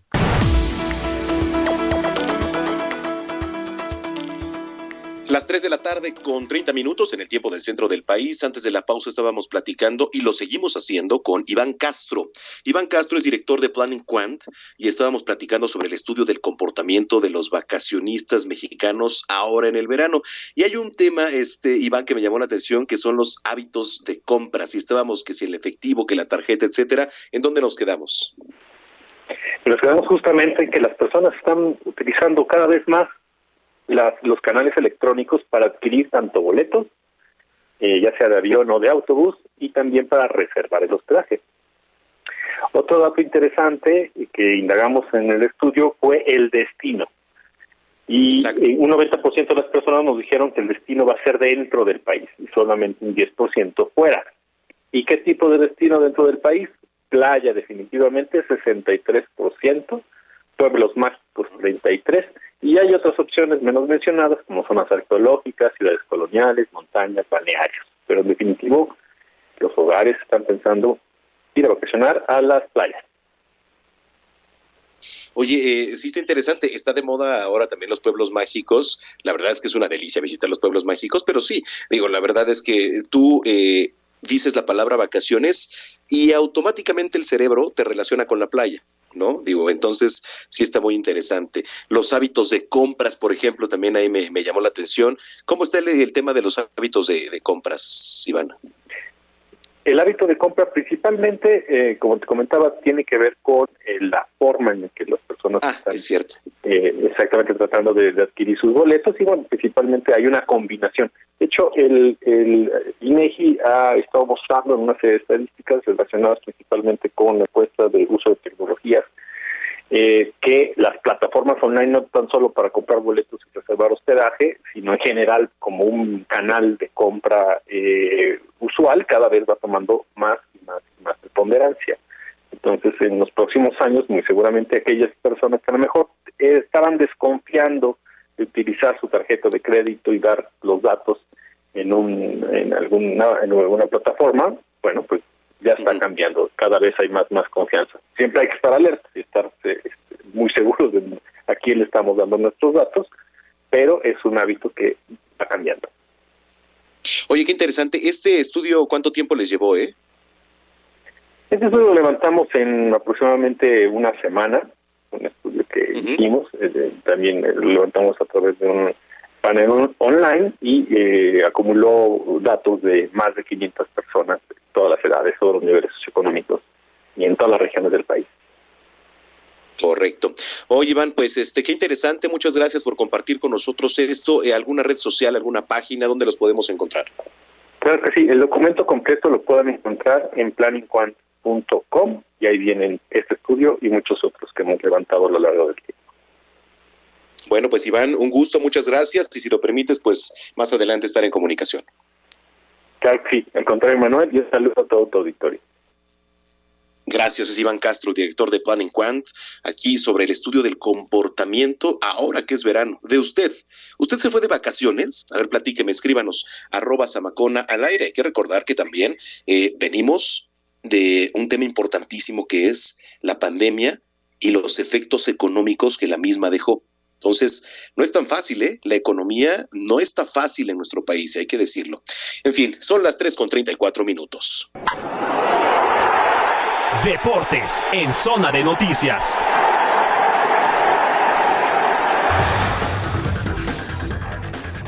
Vámonos rápido a los deportes. Ya está en la línea telefónica el maestro Roberto San Germán. ¿Cómo estás, mi Robert? ¿Qué pasó, mi querido Manuel? Buenas tardes y buenas tardes a toda la gente que nos sintoniza.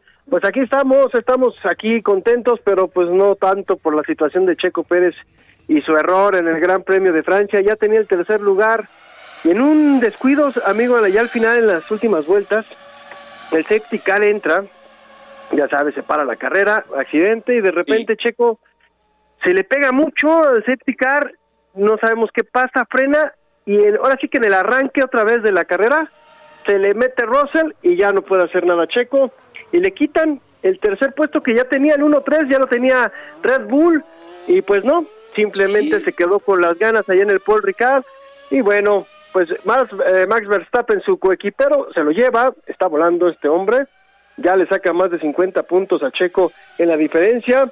Y bueno, para la fortuna de Checo es que Leclerc choca en la carrera, no tiene, no obtiene puntos. Eh, también Ferrari, pues ya sabe lo de Carlos Sainz. Y bueno, lo que sí llamó la atención es que ya están eh, regresando los Mercedes. Podio en segundo lugar Hamilton. Y en tercero Russell, que todo el mundo saboreaba ya Checo, hasta el mismo Checo no sabe qué pasó, Helmut Marco hasta hizo como medio broma, entre broma. Y enojo de que pues qué le había pasado a Checo, pues parece que se tomó unos tequilas ayer. Y le dio resaque, no se dio cuenta, así fue lo que dijo Marco, el error fue de Checo. Y Checo lo sabe, no sabe, él, él- él comentó, no sé qué me pasó, simplemente fue lo del safety car y pues bueno, Checo Pérez pierde el podio amigo y pues se está alejando del campeonato de pilotos, aunque sigue en tercer lugar de este campeonato en el serial de pilotos, pues bueno, Verstappen pues se está robando de calle, así que mala mañana para Checo Sí. Pérez allá en Francia, amigo. Fíjate que me levanté, me, me levanté temprano para ver la, la carrera, aprovechando que ahora sí la pasaron por el sistema de cable que tengo oportunidad de ver. En- Entonces, este, dije, bueno, pues a ver, ¿qué onda con la carrera? Me pareció curioso porque, como dices, el safety, ¿no? Pero fue un frenón y en ese frenón, Russell, adiós, ¿eh? Sí, y ya no lo pudo alcanzar. Es, es- es- son coches muy rápidos, o sea, si tú frenas y obviamente pues le bajas toda la velocidad. El que viene atrás se da cuenta de eso, le pone tantito el acelerador, vamos a decirlo de esa forma, y adiós. Y ya no pudo Checo, ¿eh? Ya no pudo, por más No, que le no quiso, ya no lo alcanzó y bueno, pues así se quedó con las ganas y desgraciadamente pues para para Checo Pérez y Red Bull pues se quedaron, amigo, se quedaron. Sí, las bueno, pues vamos a esperar. Vamos a esperar ahora el próximo Gran Premio, que es el de este Hungría, si no me equivoco. Sí, es el que sigue, exactamente. Es el de Hungría. Bueno, pues vamos a esperar, ojalá le vaya bien a Checo. Y pues poco a poco calentando eh, los motores también para lo que va a ser el Gran Premio aquí de México, que seguramente va a ser un espectáculo que, que todos nos estamos ya este, tronando los dedos y saboreando los que nos gusta el, el deporte motor, ¿no, mi querido Robert? Exactamente, pues ya en, noviembre, en finales de octubre, principios de noviembre viene el Gran Premio de México, amigo. Perfecto. Bueno, ¿con qué nos seguimos? Tú dime. Pues mira, vamos ya con la Liga MX, en donde ahorita el fichaje bomba, lo que está hablando todo el mundo es de Dani Alves, amigo, que pues va a tomar la lateral derecho al que mandaron a tu equipo, Alan Mozo, ¿no? Ya tenemos ahí a Dani Alves, eh, fichaje bomba para el mercado aquí en México, un jugador interesante, llega grande, 39 años, a lo mejor defendiendo no es tan bueno, pero te, te voy a decir una cosa, al ataque va a ser difícil que alguien lo pare y sobre todo manda muy buenos centros. Entonces, yo creo que va a ser una buena contratación para el equipo de los Pumas y pues son contendientes. A ver qué pasa con estos Pumas en este torneo. Hay que recordarle a la gente que Pumas juega al ratito a las 7 de la noche contra Pachuca, amigo, contra el equipo de tu productor. Así es, ya se está preparando el, el Tuzo Sí. Mayor, que es eh, Ajá. Héctor Vieira. Este, Exacto. pero oye, a ver, eh, ¿va, va a estrenarse Dani Alves ya en la noche? No, todavía, todavía no, amigo, todavía no. Ahí, ¿me escuchas? Todavía no. Sí, te escucho perfecto, amigo. Ah, ok, todavía no. Sí, sí, sí. Yo creo que, yo te voy a decir una cosa, que, que yo creo, eh, el problema que tiene Dani Alves es que no tiene la visa de trabajo en- para poder estar aquí en México, ¿no? Para poder trabajar. Así que ha- hay que recordar que él tiene que salir 24 horas a otro, digamos, o se va a Estados Unidos o se va a Guatemala. Están 24 horas y regresan y pisan suelo mexicano, ya le dan la autorización. Yo creo que Dani Alves, te voy a decir cuándo sería. El miércoles 27 de julio, que es esta semana, que viene, cuando enfrentan a Mazatlán en el Estadio Olímpico Universitario. Yo creo que lo van a presentar con el público de los Pumas, no de visita, amigo, y obviamente por la cuestión ahorita de el visado. No puedes hacer nada contra eso, son las leyes mexicanas, entonces no puede el tipo jugar todavía. Pero ya, ya está Dani Alves. Yo creo que para el miércoles ya tendremos el debut de Dani Alves en la Liga MX. Dígamelo. Este, me quería frenar tantito ahí para, para platicar contigo, este Robert, sobre el tema de Dani Alves. Ayer debatía ¿no? con un compañero también este, que le gusta mucho el fútbol y he debatido también con otros compañeros que, que, que le van a Pumas, etcétera. Eh, el tema, bueno, yo lo veo de esta forma, no sé cómo lo veas tú. Uno, eh, sí, es un gran jugador que viene seguramente a reforzar y sobre todo impulsar a darle mucho ánimo al equipo de Pumas, pero también el tema taquillero involucra, ¿no? O sea, el tema Claro, de, de la ¿cómo no? taquilla, de meter a Dani Alves, que, que, este, pues creo que lo mismo que pasó, ¿te acuerdas? Con Querétaro, con Ronaldinho, ¿quién más? Claro, claro, ahí claro, no, han venido mucho. Schuster también vino en una época los Pumas, Butragueño al Celaya, eh, Iván Zamorano al América, o sea, han tenido fichajes muy buenos y eso genera, obviamente, pues los recursos para los equipos, ¿no?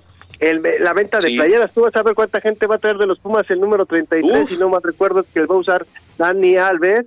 Yo creo que ya la playera está a la venta y todo el mundo va a traer esa playera. O sea, si es un gran fichaje, claro, es un fichaje bomba.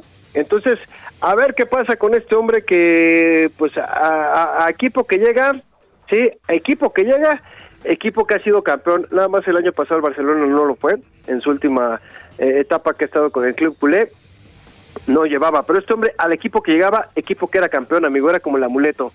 Pero yo creo que Pumas puede ser contendiente. La verdad, hay que checar nada más. Pumas tiene que afinar su defensa, amigo, los centrales. Pero creo que con Dani Alves apuntala y a ver qué sucede. Ahí va, ahí va el equipo de los Pumas, que está ahorita así. Es el equipo que todo mundo habla, ¿eh? Es el equipo de la Liga MX ahorita, por el momento. Y pues bueno, los resultados de los grandes. Chivas empata cero con León. Le quitan un gol de Alexis Vega. Al parecer estaba bien, pero pues bueno, ya sabes que el VAR da y quita cuando se le pega la gana. No, el equipo de Cruz Azul empata 2 a 2 con el Puebla. Buen partido ayer por la tarde en el Estadio Azteca. Al parecer es el último partido del Bebote Jiménez, el hijo del Chaco. Este hombre podría ir, sí, a jugar a la liga neerlandesa, sería el Feyenoord, allá de Rotterdam, allá en los Países Bajos. El Bebote parece que ya fichó con esta escuadra. Sí, entonces ya tenemos un mexicano más en el extranjero. América sigue en su tour. Que alguien le diga al América que los partidos también de la liga sí cuentan y te dan tres puntos. No están jugando contra los grandes, como fue contra el Manchester City y como fue contra el Chelsea.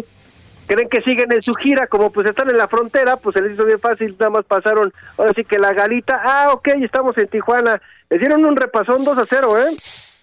Gana Tijuana bien, ¿eh? 2 a 0 y entonces pues América se queda con las ganas. Atlas pierde ayer también 2 a 0 con los Tigres. El Toluca le gana 2 a 1 a Santos, Necaxa 1 a 0 a Juárez, Mazatlán y Atlético de San Luis empatan a 1 y Monterrey le pega 3 a 0 al Club Querétaro y como te decía, en la noche Pachuca recibe a los Pumas, así que ya veremos cómo le va. Si gana Pachuca, se trepa a la primera posición de la tabla general. Eso decíamos la semana al inicio y no pudo con el equipo de Mazatlán. A ver qué pasa con esto del Pachuca, mi querido amigo pues a ver qué pasa. Bueno, pues ahí está Robert. ¿Algo más?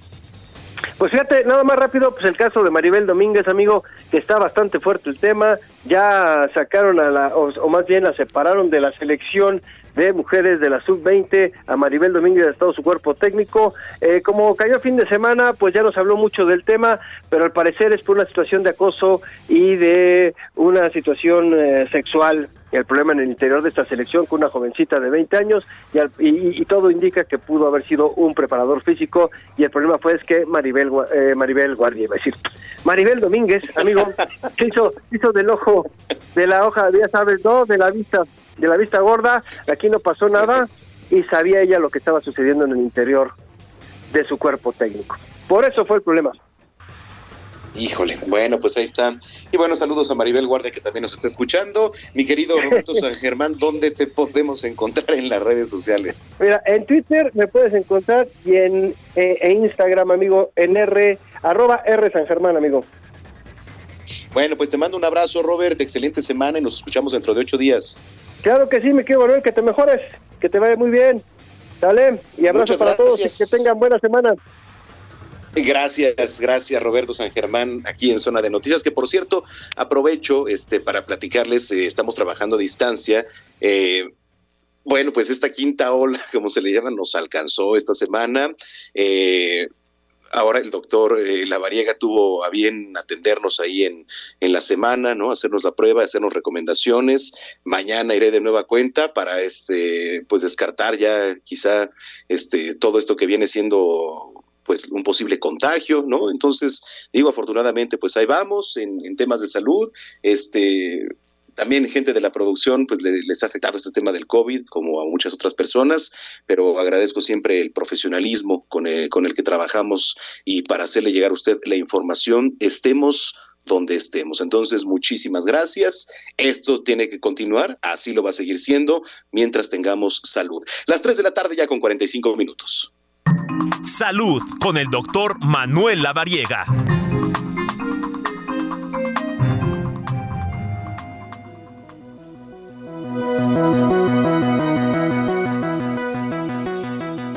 Que por cierto, hablando de, ya está en la línea telefónica mi tocayo, el doctor Manuel Lavariega.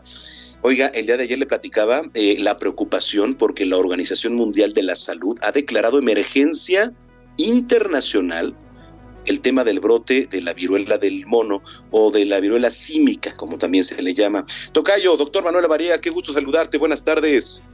Mi querido amigo, ¿cómo estás? Muy buena tarde, un gusto también saludarte a ti y a todo el auditorio. Muchísimas gracias. Oye, a ver, este, pues desde tu experiencia, tu opinión, ¿cómo ves el tema? Fíjate, Tocayo, que yo creo, y no es una opinión a título personal, sino ya es una situación real la que estamos viviendo. Los virus siguen reproduciéndose y siguen contagiando personas. Y esto mucho depende de nuestras, eh, nuestros cuidados, nuestra precaución y sobre todo de mantener estas medidas que han sido básicas, que hemos venido comentando ya a lo largo de muchos meses y que finalmente pues son nuestra herramienta más importante para disminuir esta transmisión de los virus. Así que, bueno, como tú bien comentaste, el día de ayer la Organización Mundial de la Salud ya declaró esta emergencia internacional por 16 mil casos aproximadamente reportados a nivel mundial ya 75 países han sido alcanzados por la viruela del mono, la viruela cínica. En nuestro país el último reporte es de 55 casos y tenemos casos ya reportados y confirmados en Quintana Roo, en Tabasco, en Nuevo León, en Sinaloa, la Ciudad de México, que es la que tiene más casos, Veracruz, Colima, Jalisco y el Estado de México. Oye, eh, hay que preocuparnos porque mucha gente dice, bueno, la viruela del mono, ¿por qué? Porque venimos de un tema que es el COVID, que ha causado muchísimas muertes, ¿no? Y entonces, por, por supuesto, que de repente decimos, oye, la viruela del mono, pues eh, se relaciona, de repente la gente cree, oye, ¿sabes qué? Esto es mortal, hay que preocuparnos, ¿qué le dices a la gente? Yo creo que, como lo hemos comentado muchas veces, y es una frase que pues he comentado también aquí contigo, no es que tengamos que preocuparnos, hay que ocuparnos todos como población, como personas, como individuos y como familias en llevar a cabo estas medidas básicas que pues son lo que más efectivamente previene la posibilidad de transmisión. En realidad la viruela del mono es poco probable que genere decesos. De hecho, de estos 17 mil casos que te he platicado, solo se han presentado cinco defunciones. En cinco pacientes ha tenido fatalidad este virus. Así que, como tú puedes ver, no es una condición altamente fatal, pero no hay que relajarnos porque, pues, evidentemente esto puede generar un descontrol, puede salirse justo de este control que esperamos y pues puede generar complicaciones importantes. Así que las medidas básicas siguen siendo fundamentales, el uso del cubreboca es la mejor herramienta que hoy podemos tener y sobre todo pues como lo hemos dicho constantemente, estar pendientes de síntomas y en caso de que se presenten tratarse, si da viruela del mono o salimos positivos por alguna condición a viruela del mono, tratarse, aislarse, estar pendientes estar pendientes y sobre todo pues guardar la calma y llevar este aislamiento preventivo para evitar más contagios y más casos. Finalmente, ¿cómo son los síntomas de la viruela del mono? ¿Cómo eh, el contagio es, este, digamos, eh, muy fácil de hacerse? ¿Es por mucho contacto? Rápidamente, ¿cómo se hace eso, Tocayo? Es altamente contagioso. Esto, este liquidito que sale de las ronchitas que tienen los pacientes, ahí es donde puede generarse el contagio y justo en las prendas, en la ropa, en los utensilios que utilizan, a partir de ahí puede generarse el contagio, también por las gotitas de saliva que generamos al toser, al hablar, al estornudar. Si alguna persona la respira, está cerca de nosotros, puede contagiarse. Los síntomas, fiebre, dolor articular, dolor de cabeza y estas ronchitas características que hemos visto ya en todas las imágenes. Correcto. Bueno, importantísimo lo que nos eh, compartes, Tocayo. Tus redes sociales para la gente que te viene escuchando. Con todo gusto, si tienen alguna otra duda, ahí con todo gusto dejen sus mensajes, DR La Variega Zaráchaga, en todas las redes sociales, ahí estamos, pendientes de todas sus dudas, de todas sus preguntas y con todo gusto las respondemos. Muchísimas gracias, un abrazo y nos escuchamos ya dentro de ocho días. Claro que sí, un fuerte abrazo y excelente tarde a todos. Gracias, es el doctor Manuel Variega aquí en Zona de Noticias, ya cuando son las 3 de la tarde con 50 minutos.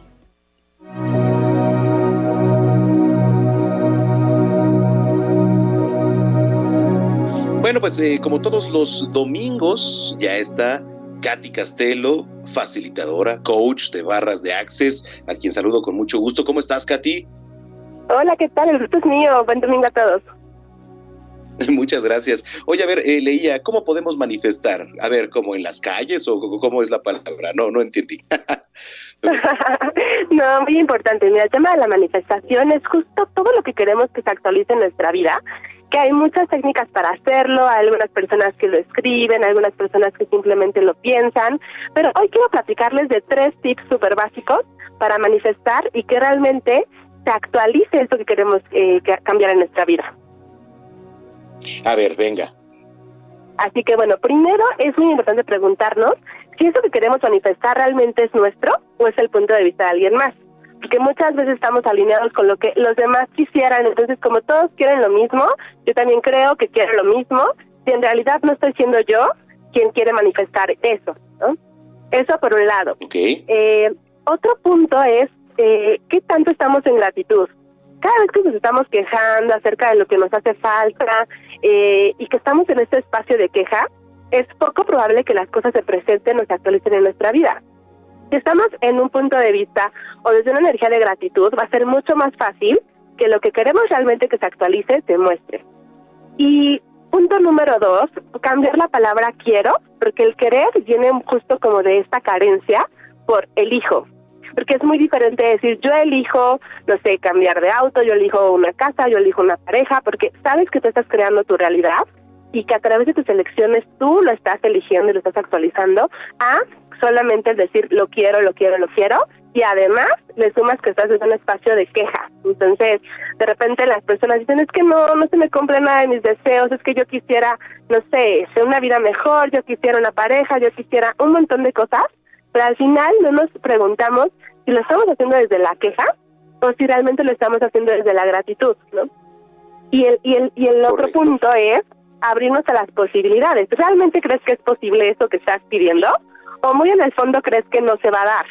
porque entonces eh, de repente hay una frase que dicen, hay personas que piden trabajo pidiéndole a Dios no encontrarlo, ¿no? porque en el fondo creen que no va a ser factible o que en el fondo realmente no lo están eligiendo, probablemente, probablemente por muchas limitantes que tienen en su vida. Pero es muy importante también que cada vez que manifestemos algo, porque queremos que se actualice nuestra vida, sea desde ese espacio de posibilidades, ¿no?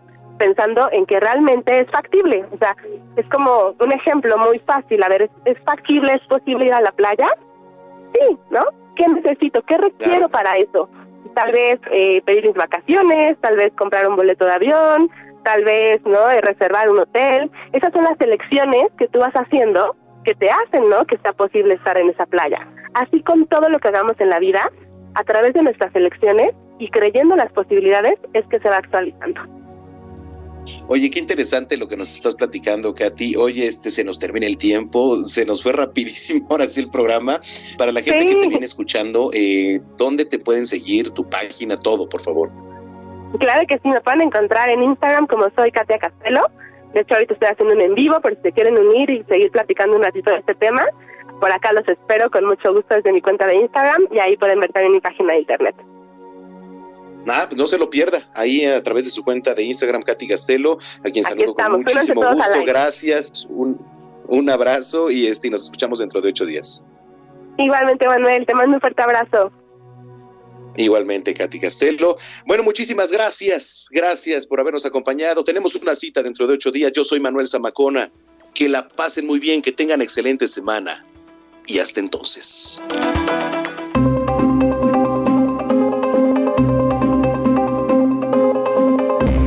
Heraldo Radio presentó Zona de Noticias con Manuel Zamacona. Los esperamos la próxima semana desde el epicentro de la información.